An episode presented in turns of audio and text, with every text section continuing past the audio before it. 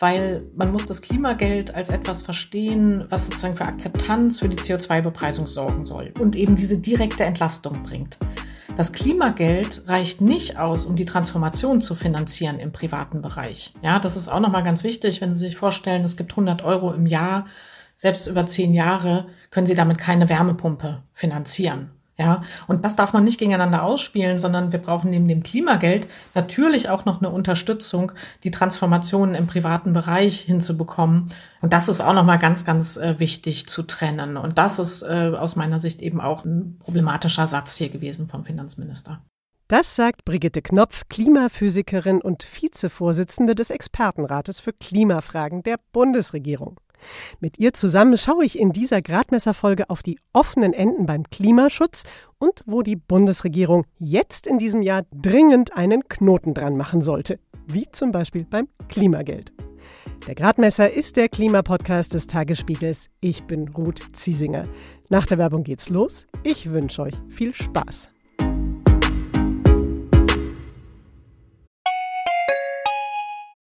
Wie geht es weiter mit der Europäischen Union? Präsidentschaftswahlen in den USA, EU-Parlamentswahlen, geopolitische Krisen und wirtschaftliche Schwierigkeiten. Wir suchen Lösungen für diese Herausforderungen. Am 19. und 20. März auf der digitalen Europakonferenz von Handelsblatt, Die Zeit, Tagesspiegel und Wirtschaftswoche. Über die Zukunft Europas sprechen wir mit Bundeskanzler Olaf Scholz, Wirtschaftsminister Robert Habeck und vielen mehr. Kostenlose Anmeldung unter europe20xx.de. Die Ampel ist ja klimapolitisch mit ziemlich Ballast ins neue Jahr gestartet. Ihr erinnert euch, rund 60 Milliarden Euro hat das Bundesverfassungsgericht aus dem sogenannten Klima- und Transformationsfonds wieder rausgestrichen. Alles Gelder, die eigentlich für den grünen Umbau der Wirtschaft und Gesellschaft gedacht waren. Und dann sind jetzt auch noch tausende Bauern mit ihren Treckern runter vom Hof direkt nach Berlin gerollt und wehren sich gegen den Abbau klimaschädlicher Subventionen, konkret beim Agrardiesel. Dazu hören wir später noch mehr von meiner Kollegin Susanne Ehlerding. Insgesamt fand ich jedenfalls, es ist ein guter Zeitpunkt zu fragen, wo die Ampel in diesem Jahr eigentlich noch so vor klimatischen Herausforderungen steht. Und sehr schön ist, dass Brigitte Knopf uns das jetzt erklären wird. Brigitte Knopf verfolgt nämlich schon qua Amt im Expertenrat für Klimafragen das Klimawirken der Bundesregierung engstens mit. Sie weiß also vom CO2-Preis über Kohleausstieg bis zum Klimageld, wo es hakt und was getan werden könnte. Und just nachdem Brigitte Knopf und ich darüber für den Gradmesser gesprochen hatten, hat Finanzminister Christian Lindner entgegen der Vereinbarung im Koalitionsvertrag gesagt, also ob dieses Klimageld kommt, das sehen wir im Übrigen erst nach der nächsten Bundestagswahl. Brigitte Knopf und ich haben uns also noch mal kurz geschlossen, um das ganz aktuell für euch einzuordnen. Und das hört ihr jetzt noch vor dem ausführlichen Podcastgespräch. Frau Knopf, ich freue mich sehr, dass Sie noch mal Zeit haben. Vielen Dank. Ja, gerne. Und ich würde Sie bitten, können Sie erst noch mal einordnen, was ist das jetzt genau, dieses Klimageld, um das es sich hier dreht? Genau, also die Grundidee ist folgende. Wir haben ja einen CO2-Preis im Bereich Wärme und Verkehr, also für Öl oder für Benzin zahlen wir einen CO2-Preis. Und das ist zunächst mal so, dass das für untere und mittlere Einkommen sozusagen eine stärkere Belastung bedeutet, weil die halt einen größeren Anteil ihres äh, Haushaltseinkommens für ähm, Energie ausgeben. Ja? Und das heißt, wir haben hier sozusagen eine Regressivität, also untere und mittlere Einkommen sind stärker belastet. Und die Idee des Klimageldes ist nun genau das auszugleichen. Das bedeutet, dass man die Einnahmen, die der Staat ja durch diese CO2-Bepreisung generiert, dann am Ende des Jahres wieder ausschüttet, und zwar pro Kopf. Und weil untere und mittlere Einkommen einen kleineren CO2-Fußabdruck haben, das heißt, sie bewohnen kleinere Wohnungen, haben oft gar kein Auto, wenn dann pro Kopf ein Betrag von, sagen wir mal, 100 Euro ausgeschüttet wird, dann entlastet das tatsächlich die unteren und mittleren Einkommen ähm, überproportional. Die haben im Schnitt dann sogar mehr in Summe auf dem Konto. Das ist die Grundidee des Klimageldes, also eine ja, sozial gerechte Entlastung sozusagen zu schaffen von den steigenden CO2-Preisen. Der CO2-Preis, den zahlen wir ja eben pro Tonne CO2, mit der wir die Atmosphäre verschmutzen. Dass jetzt dieses Klimageld, das den ein Stück weit ausgleichen soll, dass das jetzt nicht kommen soll, wie beurteilen Sie das? Ja, das ist natürlich schon sehr äh, problematisch, dass das jetzt verschoben werden soll, weil aus meiner Sicht ist das Klimageld ein wirklich wichtiges Signal, dass der Staat auf der einen Seite sagt, ja, wir brauchen höhere Preise, wir brauchen ein Preissignal, steigende Preise für fossile Energieträger, ja, und andererseits liefern wir aber eine Entlastung und zeigen eine sichtbare Entlastung für diese steigenden Preise. Und das ist sozusagen die, die Idee des Klimageldes, dass eben nicht das Geld einfach in den Staatshaushalt fließt, sondern dann die, diese höheren Preise abfedert. Und insofern, aus meiner Sicht ist besonders problematisch, dass äh, der Finanzminister gesagt hat, na ja, also wir zahlen jetzt die Wärmepumpen und dann können wir kein Klimageld zahlen. Und ich glaube, das ist ein großer Fehler, das gegeneinander auszuspielen, weil man muss das Klimageld als etwas verstehen, was sozusagen für Akzeptanz für die CO2-Bepreisung sorgen soll und eben diese direkte Entlastung bringt. Das Klimageld reicht nicht aus, um die Transformation zu finanzieren im privaten Bereich. Ja, das ist auch nochmal ganz wichtig, wenn Sie sich vorstellen, es gibt 100 Euro im Jahr selbst über zehn Jahre können sie damit keine Wärmepumpe finanzieren. Ja, und das nochmal, also sozusagen, das darf man nicht gegeneinander ausspielen, sondern wir brauchen neben dem Klimageld natürlich auch noch eine Unterstützung, die Transformationen im privaten Bereich hinzubekommen, äh, so dass gerade untere und mittlere Einkommen nicht eine Pfadabhängigkeit mit Benzinfahrzeugen haben oder Ölheizungen oder so, ja. Und das ist auch nochmal ganz, ganz äh, wichtig zu trennen. Und das ist äh, aus meiner Sicht eben auch ein problematischer Satz hier gewesen vom Finanzminister. Hm. Also, dass man sich die Transformation nicht leisten kann und dann, wenn der CO2-Preis weiter steigt, nicht die Möglichkeit hat, eben aus den fossilen Energien aus eigener Kraft richtig auszusteigen. Richtig. Und deswegen brauchen wir neben dem Klimageld, was sozusagen die direkte Entlastung ist, was eine sichtbare Form ist, äh, diese Entlastung ja darzustellen, aber dann eben auch die Transformation zu finanzieren, so dass sozusagen alle an der Transformation teilhaben können und wirklich auch umsteigen können auf ein CO2-freies Leben. Und das wird hier gegeneinander ausgespielt von den Einnahmen her. Und ich glaube, da müssen wir uns eben Gedanken machen, woher weitere Einnahmen kommen können, um das zu finanzieren. Aber das darf nicht gegeneinander ausgespielt werden. Und was erwarten Sie jetzt für den CO2-Preis und die weitere Entwicklung? Denn der ist ja zu Anfang des Jahres gestiegen und soll auch sukzessive weiter steigen.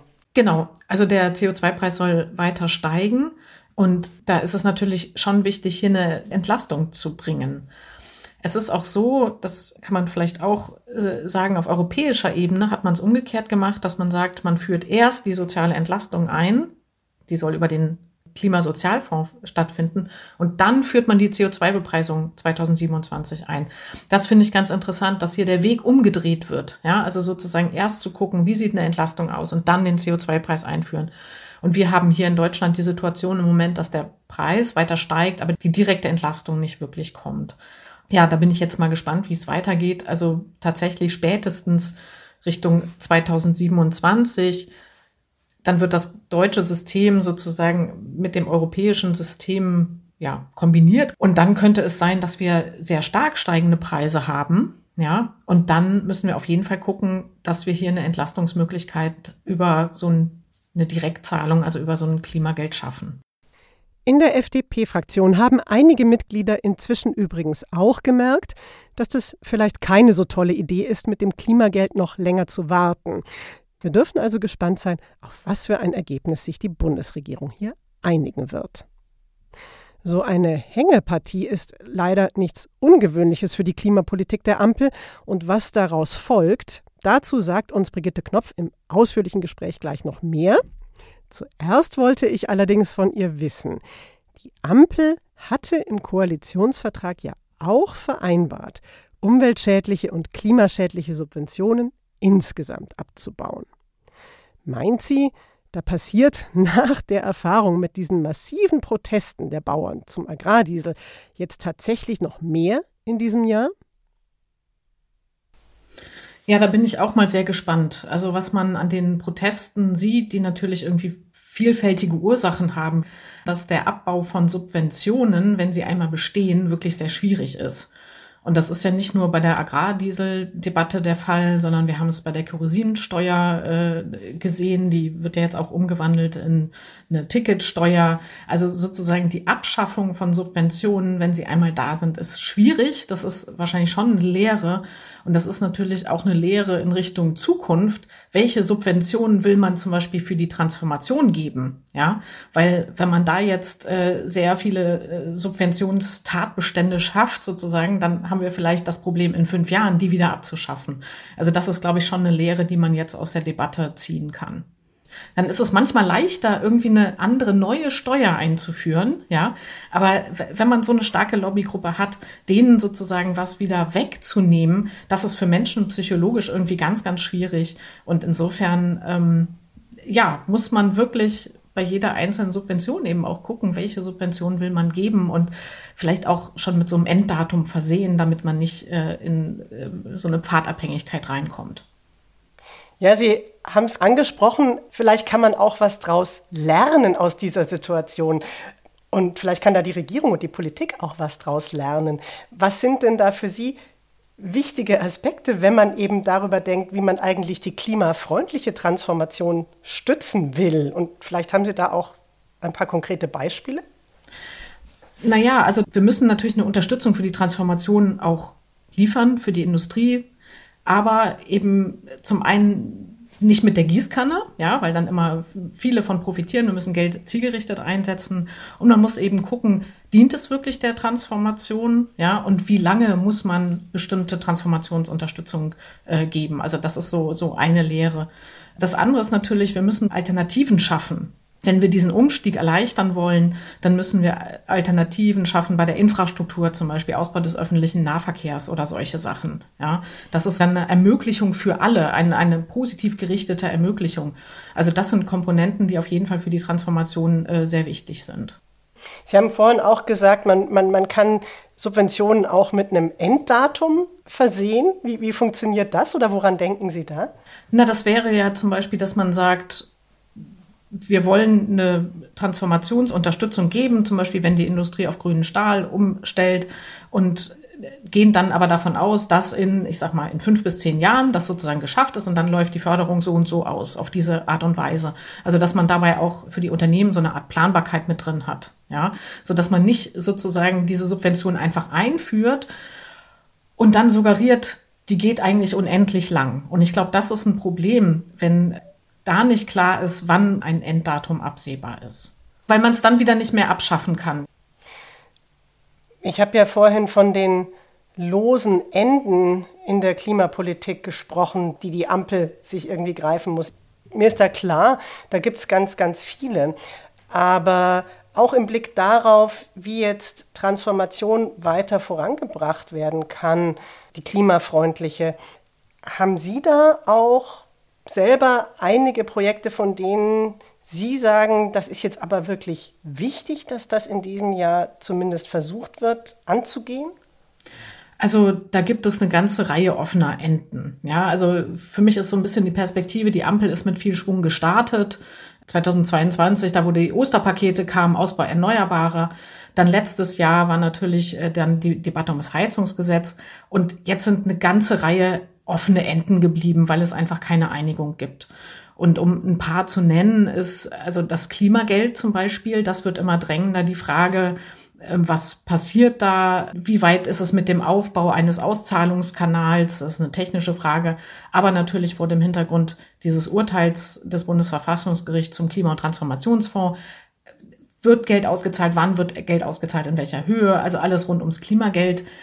Wir haben natürlich auch noch die offene Frage vom Klimaschutzprogramm, was die Regierung letzten Sommer vorgelegt hat, wo ja immer noch eine Erfüllungslücke ist zum Jahr 2030, da wirklich die Klimaziele einzuhalten.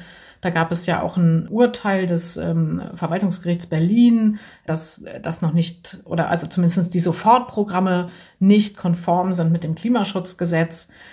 Dann haben wir das Klimaschutzgesetz selber, das sollte eigentlich Ende des Jahres zu Ende beschlossen werden. Das ist noch nicht zu einer Einigung gekommen. Wir haben auch noch die offene Frage mit ähm, dem ja, Kohleausstieg beziehungsweise die Kraftwerksstrategie. Also es sind sehr, sehr viele offene Enden, um die so ganz kurz anzureißen hier, wo die Regierung ähm, ja sozusagen den Sack zumachen muss. Ja, und mhm. da werden Antworten erwartet. Und diese offenen Enden sind natürlich ja letztlich sehr große Unsicherheiten, es sind Unsicherheiten für Investitionen und es geht irgendwie nicht voran dann mit der Klimapolitik. Und insofern erhoffe ich mir, dass diese offenen Enden im Laufe des Jahres doch noch irgendwie zusammengebunden werden und dann irgendwie klar ist, in welche Richtung es geht. Vielleicht können wir ein paar der Themen, die Sie jetzt angesprochen haben, durchdeklinieren. Zum Beispiel das Karlsruher Urteil zum Klima- und Transformationsfonds, das ja jetzt dazu geführt hat, dass die Regierung erstmal deutlich weniger Geld zur Verfügung hat für die ganzen Förderprogramme. Zum Beispiel, wenn es darum geht, Energieeffizienz zu steigern, Heizungen um einzubauen, aber eben auch Stromnetze auszubauen etc. Kann man da vielleicht den Blick auch ein Stück weit umdrehen und nicht sagen, oh Gott, jetzt ist überhaupt kein Geld mehr da, das ist alles ganz furchtbar, sondern indem jetzt die Politik nochmal genau drauf schaut, wo könnte jetzt auch konstruktiv priorisiert werden in den nächsten Monaten? Also wo braucht es vielleicht gar nicht so viel Förderung wie zunächst angedacht und wo kann eben trotzdem einiges erreicht werden? Also das wäre der große Wunsch gewesen, dass man äh, da die Sachen nochmal tatsächlich auf den Prüfstand stellt und nochmal ganz genau guckt, mit spitzem Bleistift sozusagen und schaut, ist diese Unterstützung wirklich notwendig in der Höhe? Wollen wir genau das? wie sieht das Portfolio, die Zusammensetzung sozusagen in diesem Klima- und Transformationsfonds aus. Das ist aus meiner Perspektive nicht geschehen. Die ganz großen Posten sind ja erhalten geblieben. Ja, mhm. also um da mal zwei zu nennen, die Gebäudeförderung, was ja wichtig ist für die Transformation im Wärmesektor, da ist der allergrößte Teil erhalten geblieben. Da sind immer noch 16 Milliarden drin. Das ist um zwei, drei Milliarden gekürzt worden. Die Gegenfinanzierung der EEG-Umlage, die uns als Bürgerinnen und Bürgern zugutekommt, weil wir die nicht mehr selber zahlen, sondern weil die daraus gezahlt werden soll, ist auch mit fast 11 Milliarden drin geblieben. Dann sind aber so diese Positionen auch drin geblieben wie Förderung von den Mikrochips. Also Mikrochips-Fabriken. Mikrochips-Fabriken, genau das ist natürlich was, wo man sich fragen kann, ist das jetzt wirklich Klima- und Transformationspolitik? Ist es Wirtschaftspolitik? Wollen wir das finanzieren? Also das ist ja auch hoch umstritten. Also wie gesagt, von den Summen her ist teilweise gar nicht so viel gekürzt worden. Aber was das Problem ist, dass eine riesige Verunsicherung entstanden ist. Ja, das hat man gerade in der Wirtschaft, in der Industrie äh, gesehen, weil die sich natürlich verlassen haben darauf, dass bestimmte Programme kommen, bestimmte Strompreissubventionen und so weiter. Und diese Verunsicherung, ja, das ist aus meiner Sicht fast am problematischsten, ja. Ja, man wusste plötzlich nicht, kommt das Programm jetzt noch oder nicht. Und wenn ich investieren möchte in Klimaschutz, dann ist Verunsicherung natürlich immer ganz, ganz problematisch. Und man sieht ja auch, dass es wurde eine Einigung erzielt, die wurde dann zwei Tage später wieder in Frage gestellt. Und diese Art von Verunsicherung, die können wir natürlich in der Transformation nicht gut gebrauchen. Ist das vielleicht auch die größte Herausforderung jetzt in der Klimapolitik, die diese aktuelle Regierung hat, dass sich die Koalition immer wieder so wahnsinnig schwer damit tut, sich erstmal auf konkrete Schritte zu einigen und dann eben deshalb ihre Politik auch nicht überzeugend erklären kann? Ja, also ich sehe schon, dass die Einigung an sich schon unglaublich schwierig ist. Also wie wir das zum Beispiel sehen am Beispiel vom Klimaschutzgesetz. Ja, da hat es, ich glaube, das war im April letzten Jahres, ja letztlich eine Einigung auf höchster Ebene gegeben, ähm, Koalitionsausschuss sozusagen. Dann wurde das in Gesetzestext gegossen und dann ist es irgendwann im September ins Parlament gegangen und es gab dann bis Ende des Jahres keine Einigung. Ja, also das heißt, obwohl es manchmal auf der großen Ebene schon irgendwie eine Einigung über ein paar Eckdaten gibt, ja, das dann in der Ausführung ist dann offensichtlich noch mal so schwierig, da eine Einigung zu erzielen, dass das nicht zu einem Ende kommt. Ja, manchmal mhm. werden auch Sachen miteinander, äh, wie soll ich sagen, verhandelt, die nichts miteinander zu tun haben, wo man auch nicht weiß, was läuft dann genau hinter den Kulissen sozusagen. Du kriegst dieses Paket und ich krieg dieses Paket. Und ich glaube, das ist halt das Schwierige, dass zunächst mal nach außen es aussieht, so, ja, da gibt's eine Einigung, okay, so ist jetzt der Fahrplan.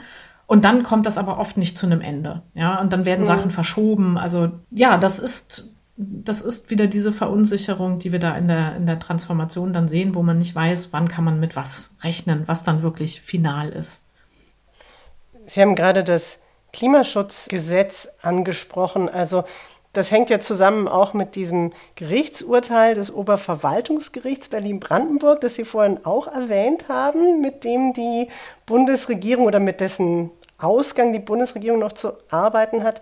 Denn das Oberverwaltungsgericht hat sich ja quasi noch auf das aktuell geltende, also das, ich sage mal in Anführungszeichen, alte Klimaschutzgesetz bezogen, wo es darum geht, dass die Regierung Klimaschutzziele einzuhalten hat im Blick auf die einzelnen Sektoren, die es so gibt. Also unter anderem den Verkehrssektor und den Gebäudesektor. Und da hat dann das Gericht gesagt, ja, äh, ihr habt euch da Ziele gesetzt, wie viel CO2 dieser Sektor emittieren darf. Und ihr habt mehr emittiert. Das geht so nicht. Ihr verstoßt gegen euer eigenes Gesetz ihr müsst ein Klimaschutz-Sofortprogramm in diesem Bereich vorlegen, beziehungsweise das zuständige Ministerium. Wie sieht das denn jetzt aus? Muss das jetzt eigentlich noch passieren oder nicht? Oder wie ist denn da jetzt die Situation?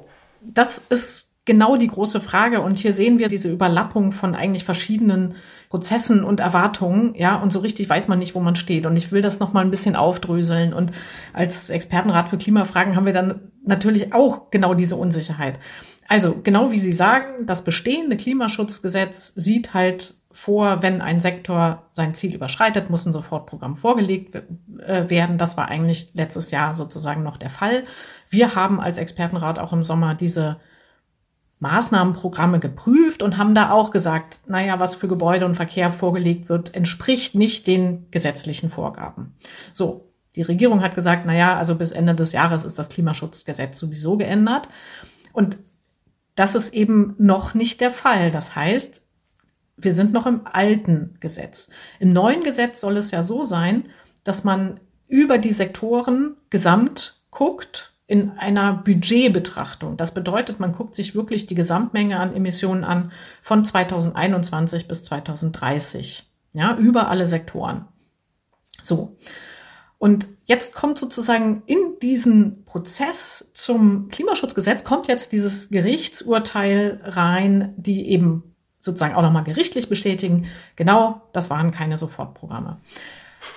Jetzt ist es so, das Urteil ist noch nicht veröffentlicht. Also es gibt dieses Urteil, aber sozusagen die, die Urteilsbegründung noch nicht. Solange die noch nicht da ist, kann die Bundesregierung auch noch nicht in Revision gehen. Ja, das heißt, das wird auch noch mhm. mal zeitlich verzögert. Wenn die Bundesregierung in Revision geht, weil sie sagt, naja, wir sind doch eigentlich dabei, ein neues Gesetz aufzugleisen, dann würde das auch noch mal zeitlich sehr lange dauern. Man spricht von, von dreiviertel Jahr bis Jahr, glaube ich, was das dauern kann, wenn das noch mal revidiert wird.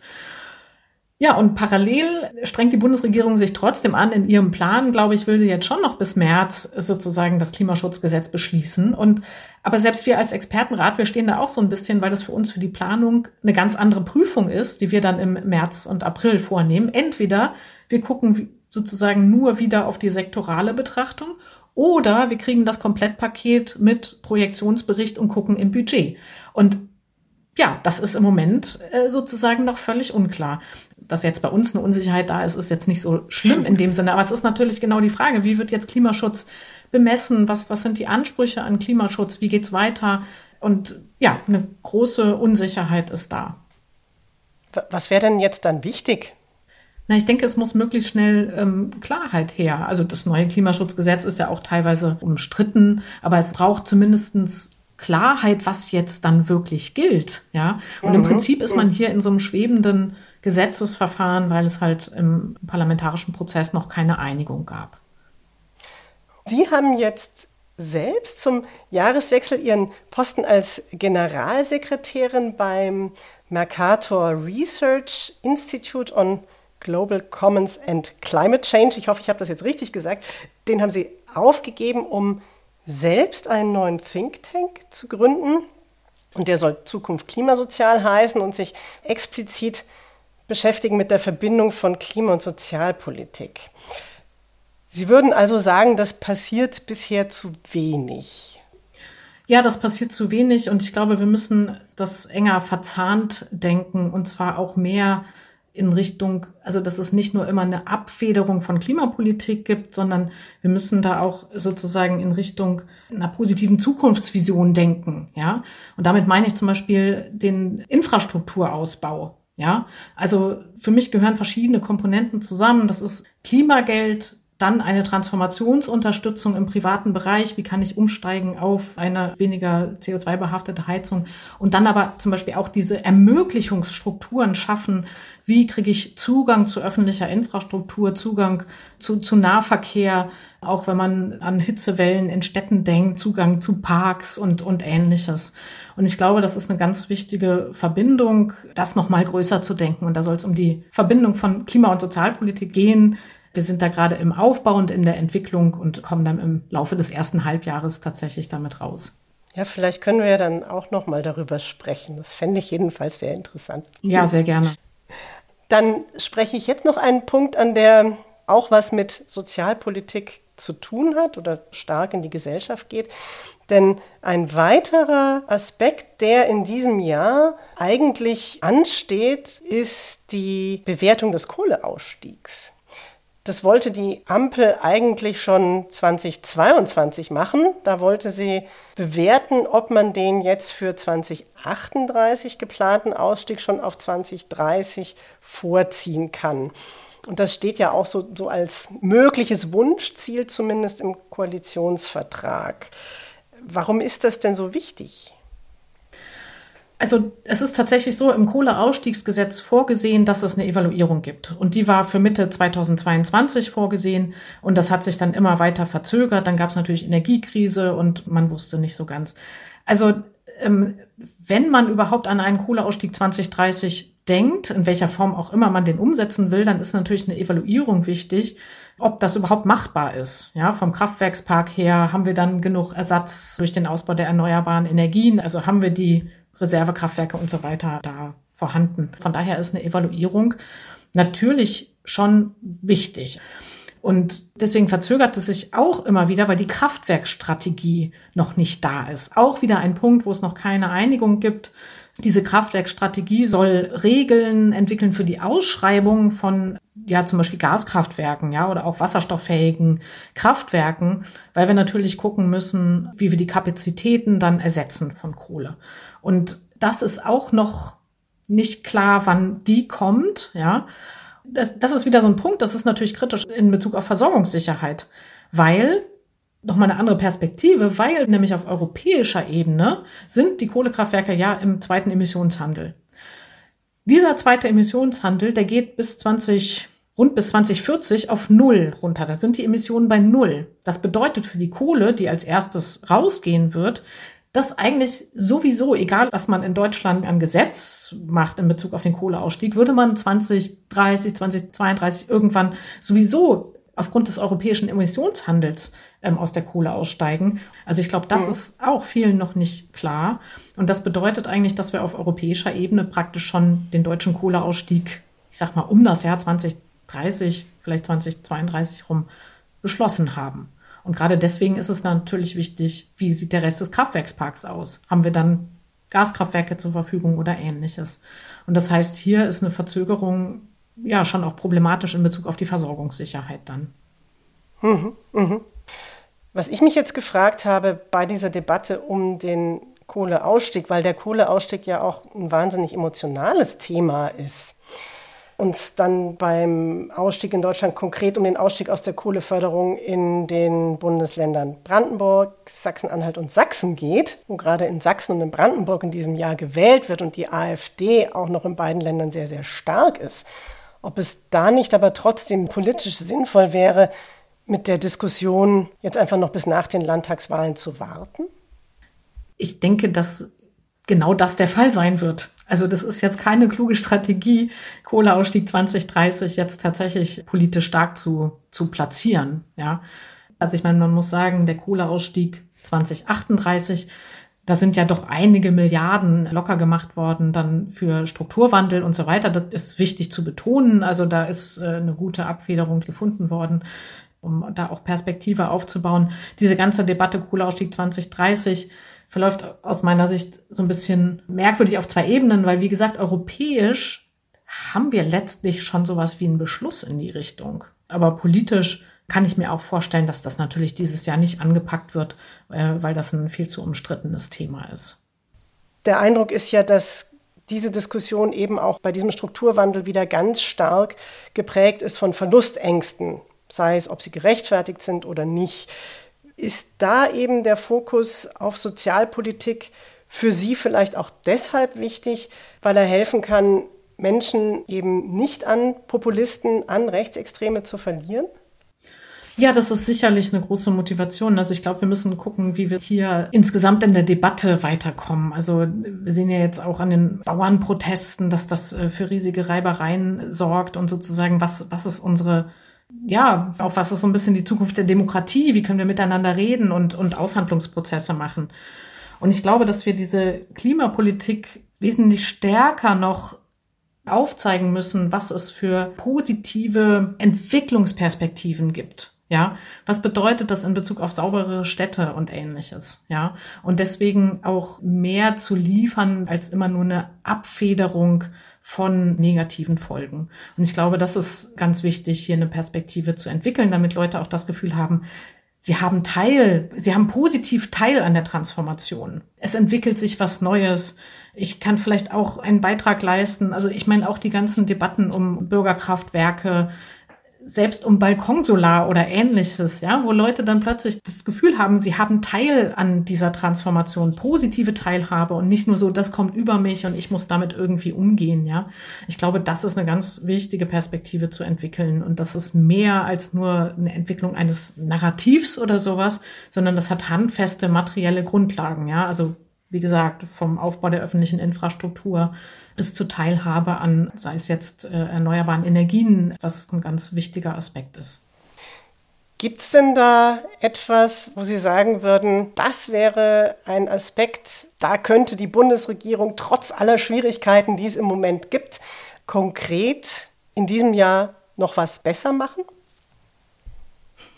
Also ich glaube, es gibt nicht die eine Sache. Also ich glaube, es ist schon das, was ja das Problem ist in der Politik, da haben wir drüber gesprochen, das sind diese, diese Verunsicherungen, Sachen, die nicht zu Ende geführt werden, Kompromisse, die wieder aufgemacht werden, neu verhandelt werden, was oft nicht nachvollziehbar ist. Es entsteht Verunsicherung. Also ich glaube, das ist schon ein Grundproblem. Ich glaube, das wäre das Wichtigste da, die offenen Enden zusammenzuschnüren und die dann auch zusammengeschnürt lassen, ja, und nicht immer wieder die Knoten nochmal aufmachen. Wunderbar. Haben Sie vielen Dank, Frau Knopf. Gerne.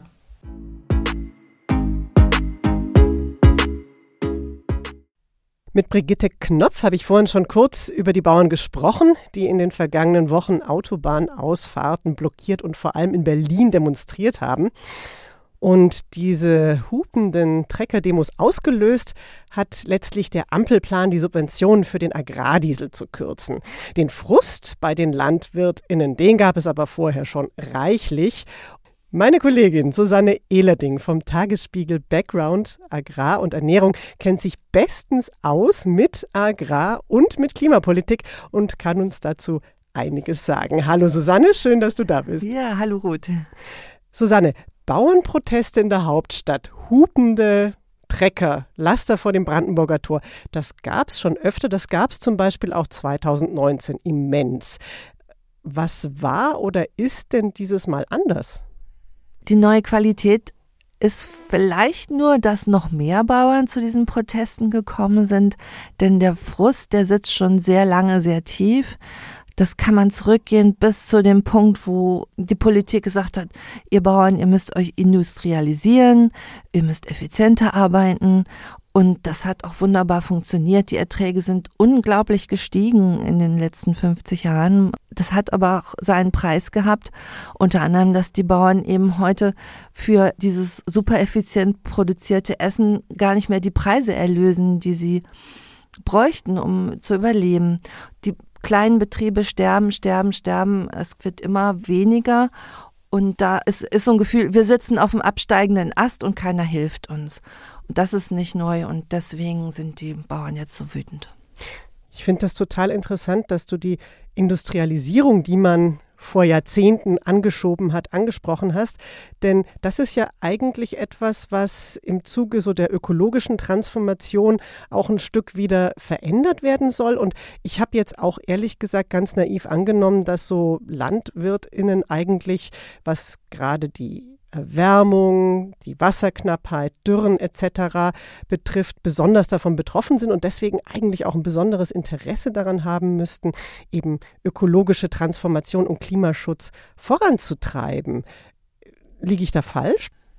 Nein, die Bauern sehen sich als Hüter der Erde, ja, und, und Bewahrer. Und gerade deswegen sind sie dann aber eben auch so gekränkt, wenn man ihnen vorwirft, ja, ja, ihr verschmutzt ja das Wasser mit euren Pestiziden.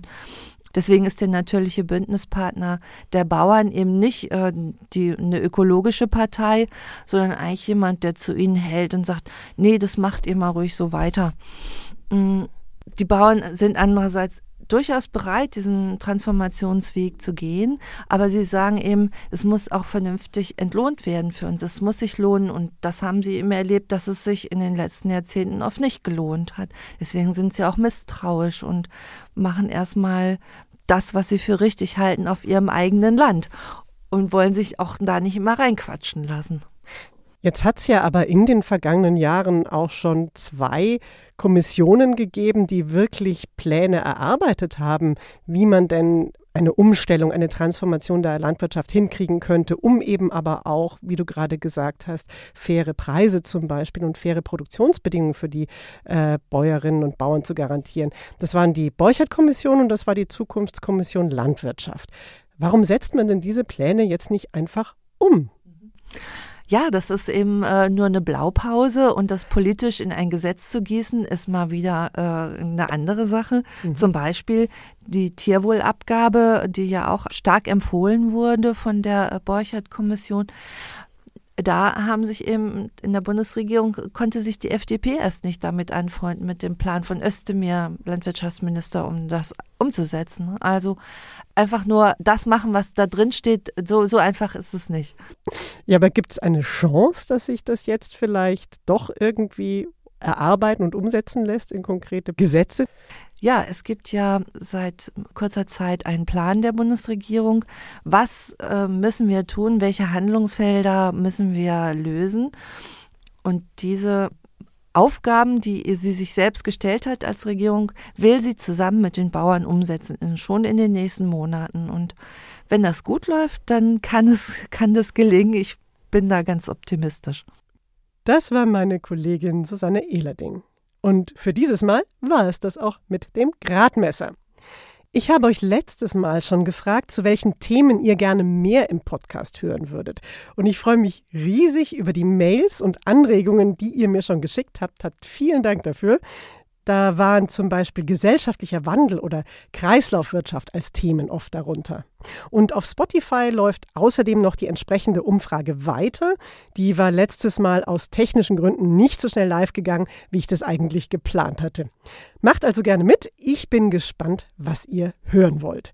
Oder schreibt mir einfach an gradmesser.tagesspiegel.de. Den nächsten Gradmesser hört ihr wieder am Freitag, den 2. Februar. Und bis dahin danke ich euch für euer Interesse und wünsche euch alles Gute. Mein Name ist Ruth Ziesinger.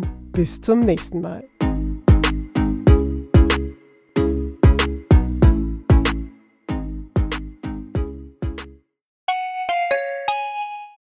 Wie geht es weiter mit der Europäischen Union? Präsidentschaftswahlen in den USA, EU-Parlamentswahlen, geopolitische Krisen und wirtschaftliche Schwierigkeiten. Wir suchen Lösungen für diese Herausforderungen. Am 19. und 20. März auf der digitalen Europakonferenz von Handelsblatt, Die Zeit, Tagesspiegel und Wirtschaftswoche. Über die Zukunft Europas sprechen wir mit Bundeskanzler Olaf Scholz, Wirtschaftsminister Robert Habeck und vielen mehr. Kostenlose Anmeldung unter europe20xx.de.